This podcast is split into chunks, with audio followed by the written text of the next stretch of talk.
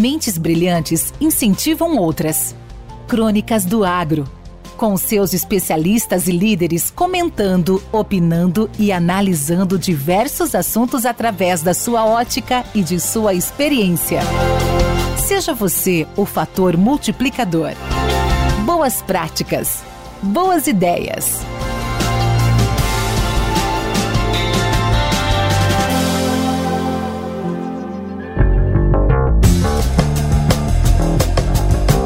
Olá, pessoal. Trago para vocês matéria veiculada na última edição do Workshop de Jornalistas 2021, pós-Congresso Brasileiro do Agronegócio, realizado neste mês. O evento é uma iniciativa da ABAG e contou com as palestras da Embrapa Soja, Instituto Nacional de Processamento de Embalagens Vazias, o IMPEV, e o National Wildlife Federation, o NWF, com o apoio da Cochupé. Neste artigo, vamos falar sobre o Brasil caminha na direção certa para se tornar uma potência agroambiental. Ela foi apresentada por Marcelo Brito, presidente do Conselho Diretor da Associação Brasileira do Agronegócio, ABAG. O Brasil tem um dos agronegócios mais avançados do mundo. Toda a adversidade superada pelo setor elevou sua postura e sua visão para buscar, cada vez mais, desenvolvimento e produtividade por meio da aplicação de novas tecnologias de pesquisa e de inovação. O setor sempre superou as adversidades, conseguindo crescer, por exemplo, com um índice de inflação de 30%. Isto porque quem faz o caminho é a sociedade, que se dedica a trabalhar para realizar suas atividades independentemente do governo.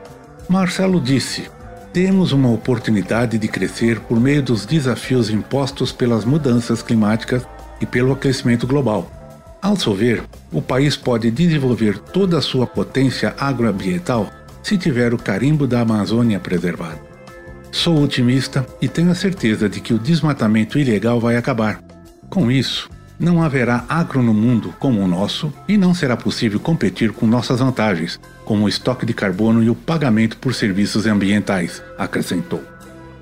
Brito reconheceu que o país tem dificuldades para serem vencidas, como a maior interação entre a sociedade civil organizada, iniciativa privada e governo, a disparidade entre a governança corporativa privada e a governança pública, e o ritmo menos acelerado para diminuir o desequilíbrio social do Brasil, que foi acentuado durante a pandemia do novo coronavírus. Mesmo que a velocidade não esteja como gostaríamos, o caminho está correto, pontua. Por fim, ele comentou que 58% da indústria processa tudo o que o agronegócio produz e este percentual era feito pelos Estados Unidos há alguns anos.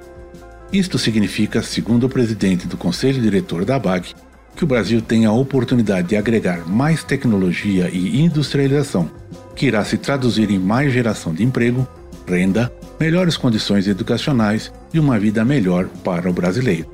Sou Valdir Franzini, host do podcast Academia do Agro e até a próxima. Com temas expressivos e dinâmicos, esse intercâmbio semanal visa oferecer um melhor desenvolvimento em suas habilidades profissionais e nas atividades e práticas do seu cotidiano. Somos da Academia do Agro, o podcast para todos aqueles apaixonados pelo agronegócio. Te aguardamos no próximo episódio. Até lá!